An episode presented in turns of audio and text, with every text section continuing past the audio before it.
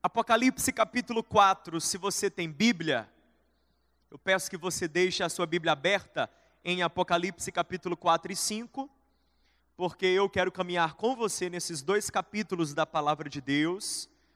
Apocalipse é o último livro da Bíblia, fácil demais de você encontrar, mas como aqui na CC Videira tudo é facilitado, você terá também aí na projeção. Apocalipse 4, versículo 1 diz assim: Depois dessas coisas olhei, e diante de mim estava uma porta aberta no céu. A voz que eu tinha ouvido no princípio, falando comigo como trombeta, disse: Suba para cá, e lhe mostrarei o que deve acontecer depois dessas coisas. Apocalipse é um livro que, geralmente, as pessoas compreendem ser um livro sobre o fim dos tempos. Ou seja, é um conjunto de profecias que apontam para os fatos que antecederão a volta de Jesus. Daí essa perspectiva escatológica da leitura do Apocalipse. Apocalipse fala sobre o fim dos tempos, mas na verdade, Apocalipse é muito mais. Apocalipse a palavra em si significa revelação, é remover o véu.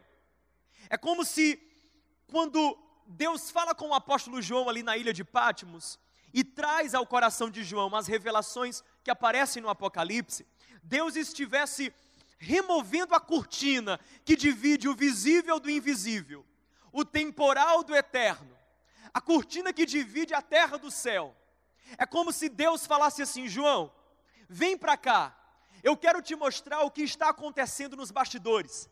Eu quero te ensinar a ver a vida, a ver as tuas situações, a enxergar o que você está vivendo aí na terra do ponto de vista do céu. Eu quero te dar uma perspectiva da eternidade. Alguém já disse em certo lugar que todo ponto de vista é vista de um ponto. Quem já ouviu aí essa máxima? Todo ponto de vista é vista de um ponto. Se você quer mudar de visão, você precisa mudar de posição. Por exemplo, no cinema, quando eu eu vou assistir um filme, eu sou o tipo de pessoa que fica procurando aquele assento lá no fundo da sala, ou seja, o mais longe possível da tela, e o mais central. Detesto sentar na frente e nas laterais. Eu gosto de sentar lá em cima, nos assentos mais centrais. Por quê? Porque a posição define a visão. A posição define a minha perspectiva. Na vida é assim, se você quer mudar de ponto de vista, você precisa mudar o ponto no qual você se encontra e do qual você está vendo. Quando Deus fala aqui com João em Apocalipse 4, versículo 1, é isso que está acontecendo. Ele está dizendo: Ei, João, sobe para cá, porque eu quero que você olhe a terra a partir do céu. Eu quero que você veja o temporal a partir do eterno.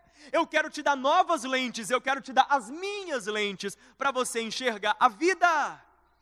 E aí, o apóstolo João, ele sobe e ele entra pela porta que lhe foi aberta no céu. É isso que está escrito. Uma porta me foi aberta no céu. Ele vê a porta e entra pela porta. E aí João começa a fazer o que eu vou chamar assim de uma tour no céu. Ele começa a passear pelo céu. E ele vê quatro coisas no céu. E eu gostaria de convidar você a ver também hoje essas quatro coisas. Porque cada uma dessas visões que João teve, quatro visões, carrega uma mensagem que precisa ser entendida, internalizada e vivida por nós. Quatro coisas que João viu no céu. Fale comigo: um trono, um livro, um cordeiro e um cântico novo. Quatro visões. Difícil de captar? Não. Fácil. Tudo muito simbólico, porque a linguagem do Apocalipse é simbólica. Haja vista que ele está no céu. Como é que você descreve as coisas do céu? Somente por meio de comparações, de figuras. Então João está ali e ele vê quatro coisas: um trono, um livro, um cordeiro e um cântico novo. Cada uma dessas visões contém uma mensagem, contém algo que precisa estar gravado no nosso coração, para que a gente tenha uma visão diferenciada da nossa vida. Então me acompanhe. Primeiro de tudo, ele viu um trono. Capítulo 4, versículo 2. Diz assim a palavra de Deus: Imediatamente eu me vi tomado pelo Espírito, e diante de mim estava um trono no céu, e nele estava sentado alguém. João viveu em um tempo, aqui ao final do primeiro século, um tempo em que o mundo tinha tronos. Essa linguagem de trono era comum para o apóstolo João. Os tronos eram onde os governantes se assentavam, os reis, os imperadores. Portanto, o trono é símbolo de autoridade, é símbolo de governo, é símbolo de soberania. Quem está assentado no trono é quem manda, quem está assentado no trono é quem determina, é quem define, é quem diz, quem vive, quem morre. Quem está assentado no trono é quem tem a autoridade última, é quem tem a última palavra, é quem manda e todo mundo precisa obedecer. É isso, João está vendo um trono. No céu ele vê que tem um trono acima de todos os outros tronos. Há alguém que governa todo o universo. E esse alguém que governa soberanamente, ele começa a descrever a partir do versículo 3. Olha isso, olha a visão. Fica comigo. Aquele que estava assentado era de aspecto semelhante a jaspe e sardônio, pedras preciosas. Por que, que ele usa essa comparação? para falar da beleza de Deus, da majestade de Deus. Ele não sabe como descrever, então ele recorre a pedras preciosas. Ele diz: olha, é, é, era algo lindo, algo brilhoso, algo indescritível. Tinha um arco-íris, parecendo uma esmeralda, que circundava o trono. O arco-íris aqui nos lembra Gênesis 9 depois que o dilúvio varreu a terra, Deus fez uma aliança com Noé, e essa, que era uma aliança de graça e de misericórdia, tinha como evidência física, como sinal, o arco-íris. Então o que é que João está dizendo? Eu vi um trono e aquele que está sentado no trono, ele é majestoso, ele é lindo, ele é glorioso, mas ele também é misericordioso, ele também é gracioso. Ele continua e diz assim: e ao redor do trono estavam outros 24 tronos, e em cada um deles 24 anciãos assentados. O que é que são esses 24 anciãos? É um símbolo do povo de Deus.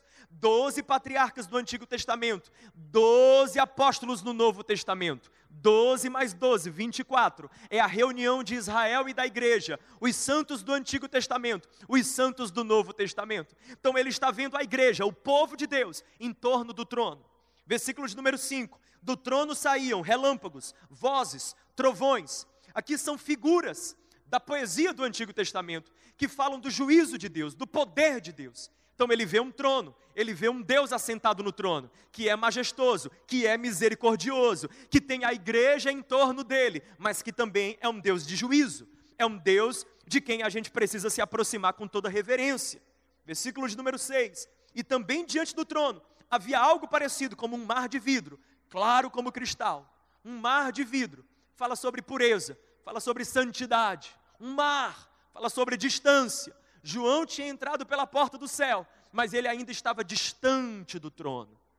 E ao final ele diz que havia também ali quatro seres viventes cobertos de olhos, tanto na frente como atrás. Os quatro seres viventes, mas na frente o texto vai dar outras dicas que nos leva a interpretá-los como um símbolo da criação. É a criação de Deus. Olha que lindo. No céu você tem a igreja, você tem os 24 anciãos, você tem o povo de Deus, a nova criação, e você também tem a criação, ambos adorando a Deus, reconhecendo o Senhor. E no versículo número 8, a Bíblia diz que esses quatro seres viventes, eles cantavam: Santo, Santo, Santo é o Senhor, o Deus Todo-Poderoso, aquele que era, que é e que há de vir. Eles cantam os atributos de Deus, a sua santidade, a sua onipotência, a sua eternidade. Deus é aquele que era, é aquele que é e é aquele que há de vir. Querido, os homens são, mas Deus não. Ele era, ele é e ele há de vir. As modas, as tendências, os nomes, as empresas, as instituições, elas passam, elas são por um momento, mas Deus era, Deus é e Deus sempre será, porque Deus atravessa os tempos, Deus atravessa as, as tempestades, as preferências, Deus atravessa a história, Deus atravessa as civilizações, Deus atravessa tudo, Ele é eterno. pastor, por que, que você está falando tudo isso? Eu estou falando tudo isso porque eu estou com você entrando pela porta do céu, tentando ver o que João viu, tentando entender que Deus é esse que ele viu, que trono é esse que ele viu. É algo grande demais, poderoso demais, tremendo demais. Ao ponto que no versículo 10, os 24 anciãos, olha isso, se prostram diante daquele que está assentado no trono. Os 24 anciãos, que são símbolo da igreja, do povo de Deus, lembra?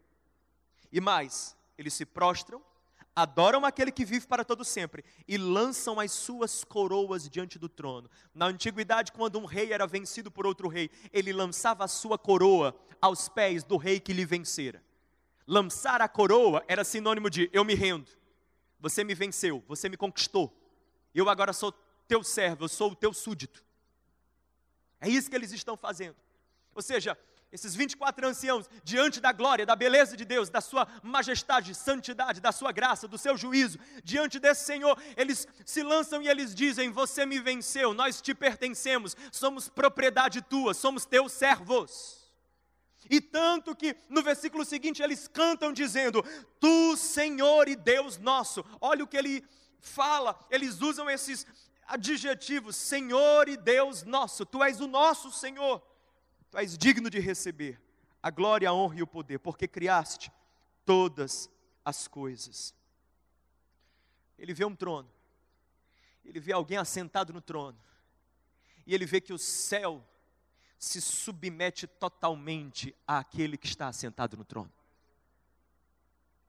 Agora, eu quero fazer uma pergunta para nós aqui hoje. Será que nós nos submetemos totalmente àquele que está assentado no trono? João viu um Deus que é Senhor de tudo. Agora a questão é: Ele é Senhor da minha vida? Ele é Senhor da sua vida? Quem é que está sentado no trono do seu coração? De quem você é, a quem você pertence, a quem você serve, meu querido? Porque você serve alguma coisa. Não existe ser humano livre. Ah, não, eu não sirvo ninguém. Serve. Você serve alguma coisa.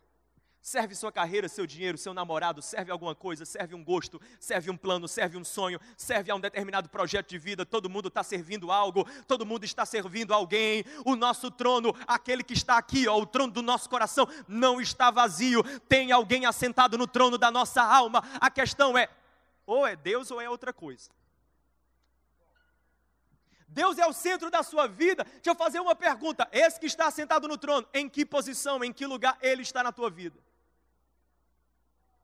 Porque esse Deus que João viu aqui em Apocalipse 4, amigo, não dá para ser, não dá para ser um acessório, não dá para ser um enfeite, não dá para ser um amuleto, não dá para ser apenas um socorro que você acessa no dia da dificuldade. Esse Deus que João viu em Apocalipse 4, ele é glorioso demais, ele é grande demais, ele é majestoso demais, ele é belo demais, ele é lindo, ele é poderoso, ele é amoroso demais para ser apenas uma parte da sua vida para ser apenas uma parte da sua vida, uma parte do seu tempo, uma parte das suas decisões.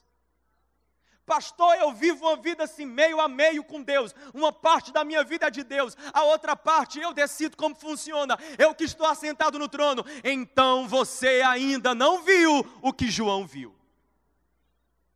Você ainda não atravessou a porta que João atravessou, que é a porta da revelação. Você ainda não subiu, como diz o texto, suba para cá. Você ainda não subiu. Quando o Espírito Santo visitar o teu coração e ele te fizer subir, e você olhar com os olhos de Deus a vida, você vai cair prostrado e vai dizer assim: não. Só existe um que é digno de se assentar no trono, é o Senhor, e Ele não é apenas o Senhor do universo, Ele é o Senhor da minha vida. A Ele eu dou tudo que eu sou e diante dele eu lanço todas as minhas coroas, porque o seu amor e a sua graça me venceram, me conquistaram. Eu sou dele, eu sou um servo dele, eu sou uma serva dele. Quem é Deus na nossa vida? Porque eu fico pensando, se a gente atravessasse essa porta que João atravessou, pá, e desce de cara com esse trono e com aquele que está sentado no trono. Será que ele não falaria assim: Ei filho, ei filha, vem cá. Deixa eu conversar com você.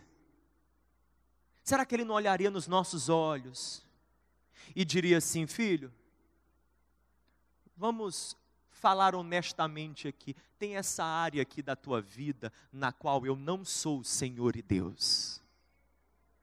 Tem essa outra área aqui da tua vida na qual você não pode cantar como os 24 anciãos cantavam, que eu sou o teu Senhor e Deus. Bora falar a verdade. Seja sincera comigo. Seja sincero comigo. Percebe que aqui nesse texto não tem coação. Os 24 anciãos, eles não são coagidos, não são forçados a adorar. Em nenhum momento aqui aparece Deus se levantando do trono e exigindo. Deus não exige. Deus não bate a mão assim, sabe? No braço do trono e diz: Ó, oh, é melhor vocês me adorarem, me reconhecerem. Não, isso não acontece. O texto todo fala de uma adoração que é voluntária, ela parte de dentro para fora. Aqueles, aqueles 24 anciãos, eles se prostram, e eles se prostram quase que em uma reação àquilo que eles estão vendo. É muito orgânico, é muito natural. Porque para quem tem uma revelação de quem Deus é, adorar, prostrar-se, entregar-se, render-se, submeter-se totalmente é natural. De modo que a minha oração nessa manhã é que os nossos olhos sejam abertos para que a gente veja o que João viu. Porque se vermos com os olhos do coração o que João viu, nós vamos fazer isso que esses 24 anciãos estão fazendo aqui, se submetendo ao senhorio de Deus totalmente. Mas o texto continua. Continua comigo. Capítulo 5, agora versículo de número 1. Diz assim: Então eu vi. Antes, então eu vi um trono. Agora, capítulo 5, verso 1. Então eu vi na mão direita daquele que está sentado no trono um livro, em forma de rolo, escrito de ambos os lados e selado com sete selos. Que livro é esse? Eu te explico, é o livro da história. Essa é uma figura que aparece em Ezequiel capítulo 2, verso 9 e 10. É o livro da história. Esse livro simboliza os planos de Deus para a humanidade. Esse livro aqui simboliza os decretos, os desígnios de Deus para a minha vida, para a sua vida. Esse livro aqui está escrito em todos os lados, dentro e fora, porque contém muitas promessas, contém muitos propósitos. É um livro, todo livro tem começo, tem meio, tem fim. O Apocalipse está dizendo o seguinte: a história humana tem começo, tem meio, tem fim. A história humana não está correndo assim sem ter um destino final, sem ter um alvo, sem ter uma meta. Não, não, não, não, não. A história humana tem começo, tem meio, tem fim. O fim chegará, os céus serão serão abertos, a glória de Deus cobrirá a terra como as águas cobrem o mar. Deus vai manifestar o seu poder. E tem mais: o livro está nas mãos daquele que está sentado no trono. O livro aqui, a história, não está nas mãos da sorte. O livro da história não está nas mãos do acaso. O livro da história não está nas mãos da aleatoriedade. O livro da história, pasme você, não está nas mãos de quem foi eleito agora no final desse mês.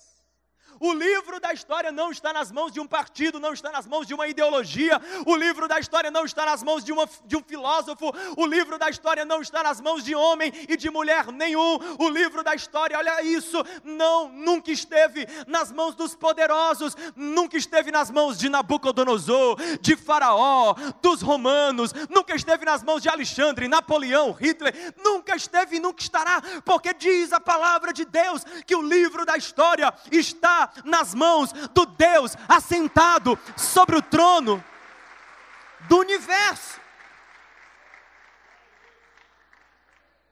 Tem gente que vive amedrontada, assim, ai, eu tenho medo, eu estou com medo, do que é que vai acontecer? Como assim? Tem medo do quê, querido? Se a mão que segura o livro da história é a mesma mão que criou tudo, desenhou tudo, formou tudo, que pesou os montes, que, que, que recolheu as águas assim, na forma de concha, como diz Isaías, as mesmas mãos, as mesmas mãos, que limpou os leprosos das suas lepras, que curou os doentes, que libertou os cativos, a mesma mão que abriu a vista dos cegos, a mesma mão que foi pregada na cruz do Calvário, a mesma mão que depois de ressurretas foram vistas por Tomé como evidência de que Jesus Cristo tinha passado pela morte, mas a morte não o reteve. A mesma mão. Só quem tem essa fé coloca a cabeça no travesseiro e dorme tranquilo. Pode acontecer o que for, pode mudar o que for. Mas as, as mãos que sustentam e seguram o livro da minha história são as mãos do Senhor. Porque se ele segura o livro da história, que dirá o livro da minha história? O livro da minha história não está nas mãos do meu chefe. O livro da minha história não está nas mãos do meu ex, da minha ex, olha aí, meu irmão. O livro da minha história não está nas mãos do meu sogro, da minha sogra, dos meus amigos, não está nas mãos de quem anti, me antipatiza. O, o, livro da minha história não está nas mãos dos meus haters, que hoje em dia até esse negócio de hater tem. Graças a Deus, o livro da minha história está nas mãos do Senhor. Salmo 31, versículo 15: Os meus dias estão nas tuas mãos. Quando João vê um trono, a mensagem do céu para ele é: submeta-se. Quando João vê o livro, a mensagem do céu para ele é: confie, descanse. Eu fico pensando, se José, lá no buraco, se ele não cresce que o livro da história dele estava nas mãos de Deus. Ele entraria num buraco bem mais profundo do que aquele que os irmãos dele jogou.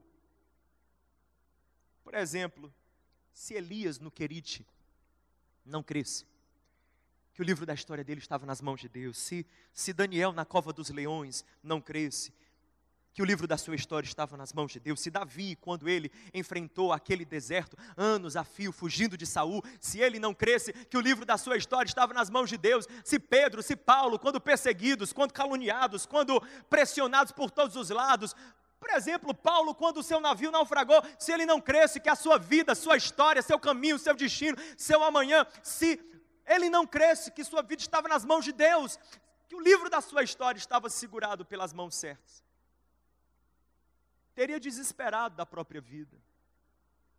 Se Jesus não cresce, quando foi preso, injustamente condenado, dolorosamente penalizado, colocado naquela cruz, se Jesus não cresce, louvado seja Deus que Jesus tinha uma profunda confiança de que o livro da sua história estava nas mãos do Pai. Tanto que ele disse: a minha vida ninguém tira, eu a dou. Só estou indo para essa cruz porque o Pai quer.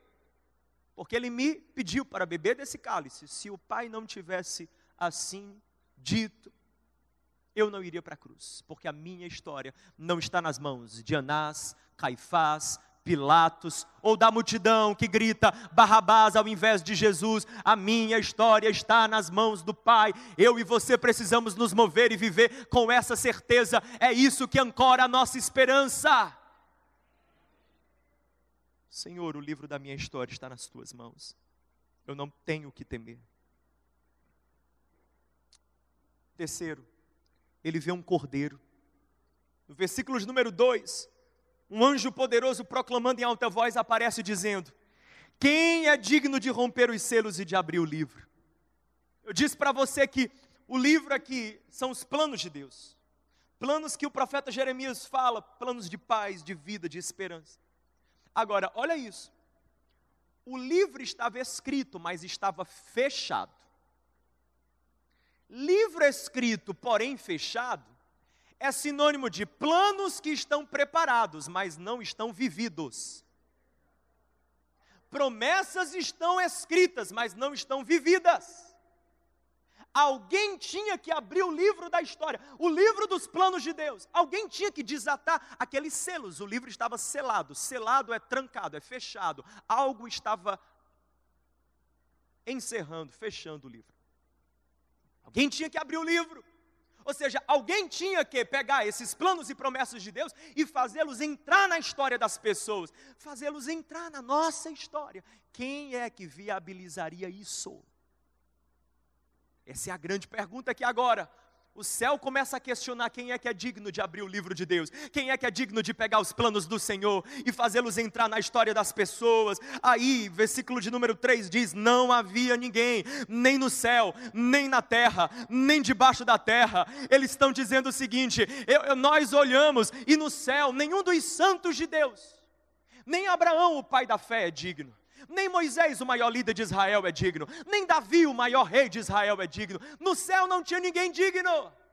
E nem na terra. Será que tem alguém aí na terra capaz, inteligente, com boa formação, competente, famoso, alguém com boas relações? Será que tem alguém? E eles procuram, não há na terra também ninguém que é digno, ninguém que é capaz de abrir o livro de Deus, capaz de fazer os planos de vida e de esperança do Senhor entrar no coração humano.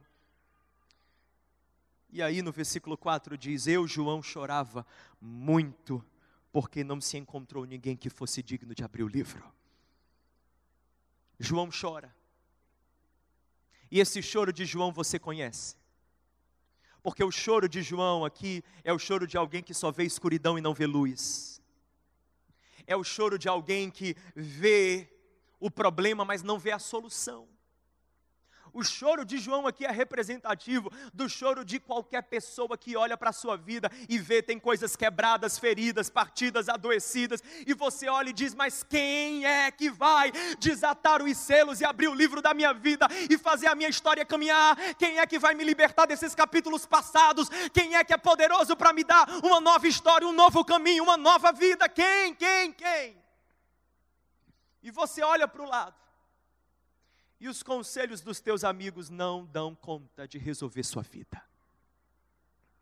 E você olha para o outro, e o abraço da sua mãe, o colo da mamãe, alivia, mas não consegue resolver as questões da sua alma.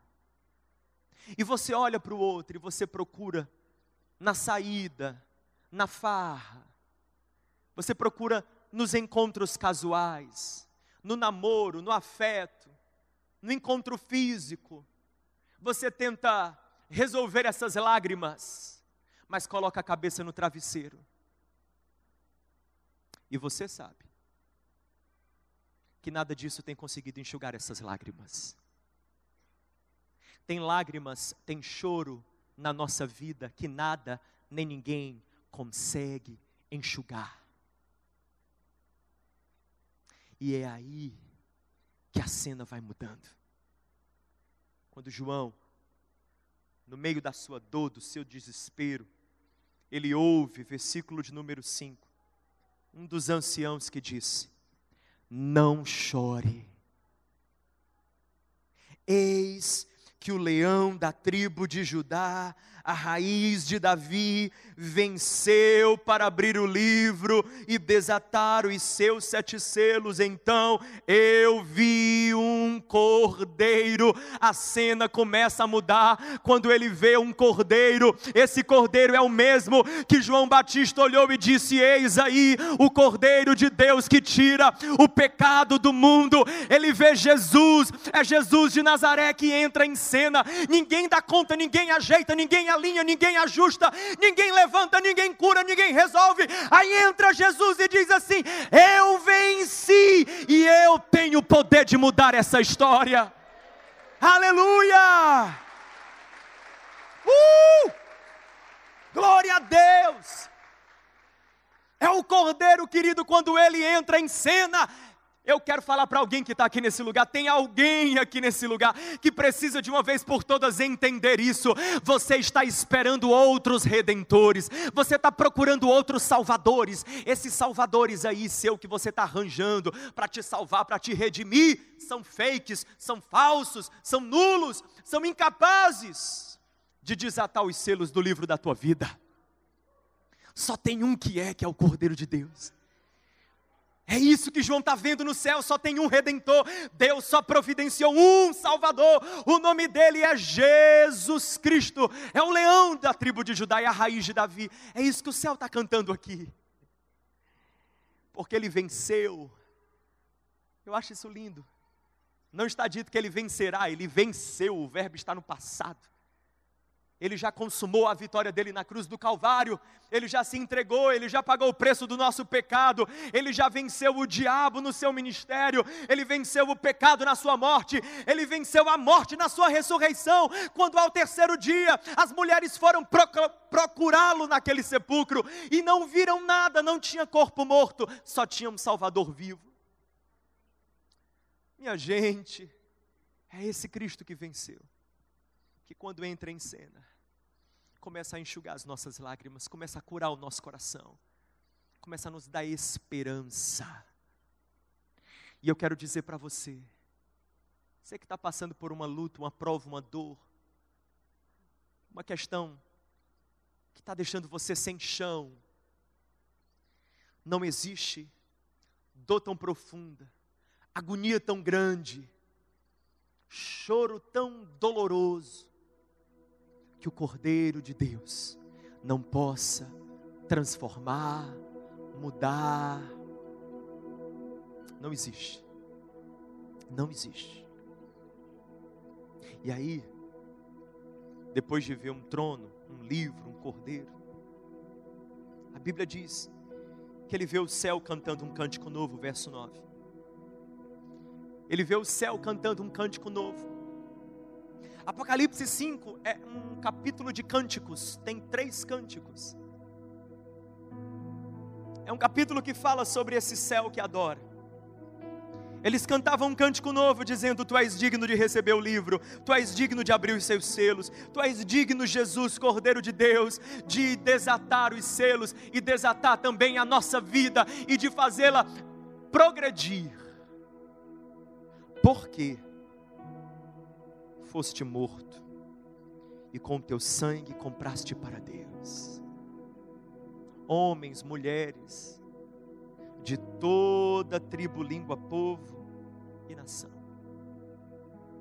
Porque tu morreste, e ao morrer, ao verter o teu sangue precioso, comprou para Deus gente de todo jeito, todo tipo, todo background, todo passado. Eu olho aqui de cima, não conheço a vida de muitos, mas eu sei que aqui tem gente de toda tribo, toda língua. Tem gente que veio dos lugares mais profundos, mais baixos, mais complicados da, da, da existência.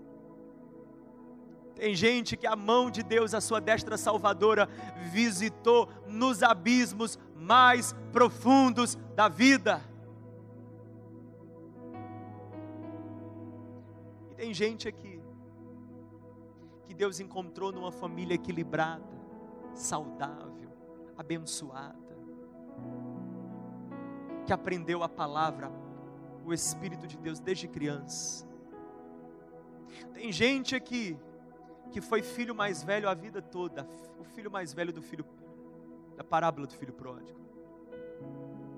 Gente comportada, com currículo assim direitinho mas também tem gente aqui que foi filho mais novo da parábola do filho pródigo, que o Senhor encontrou comendo comida de porco, desperdiçando a vida porque estava longe do Pai.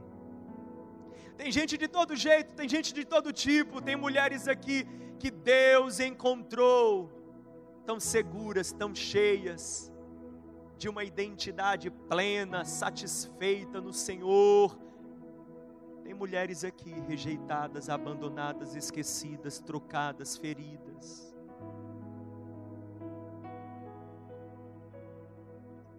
O Cordeiro de Deus vem e compra a gente de todo jeito.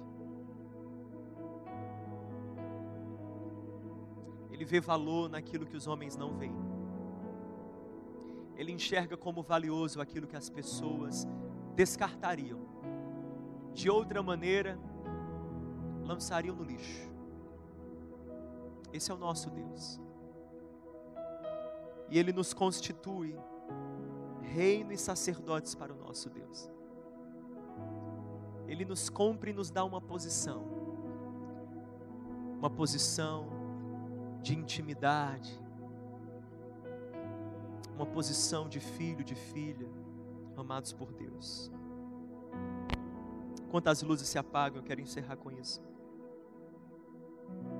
Daí no verso 11, ele ouve um outro cântico, um segundo cântico. Agora os anjos se juntam aos 24 anciãos, aos quatro seres viventes. E eles cantam dizendo, verso 12: Digno é o cordeiro que foi morto de receber poder, riqueza, sabedoria, força, honra, glória, louvor. Digno de receber. Nós falamos tanto sobre o Deus que é poderoso para dar, e Ele é, mas eu quero dizer para você que Ele também é digno de receber. Ele é digno de receber. Ele é digno de receber tudo, cada área da sua vida. É isso que o céu canta. Sete áreas, sete aspectos da vida, o céu canta nesse cântico. Digno de receber o poder. Você tem algum poder? Consagre para Deus. A riqueza, você tem algum recurso? Alguma produção? Algum serviço? consagre para Deus.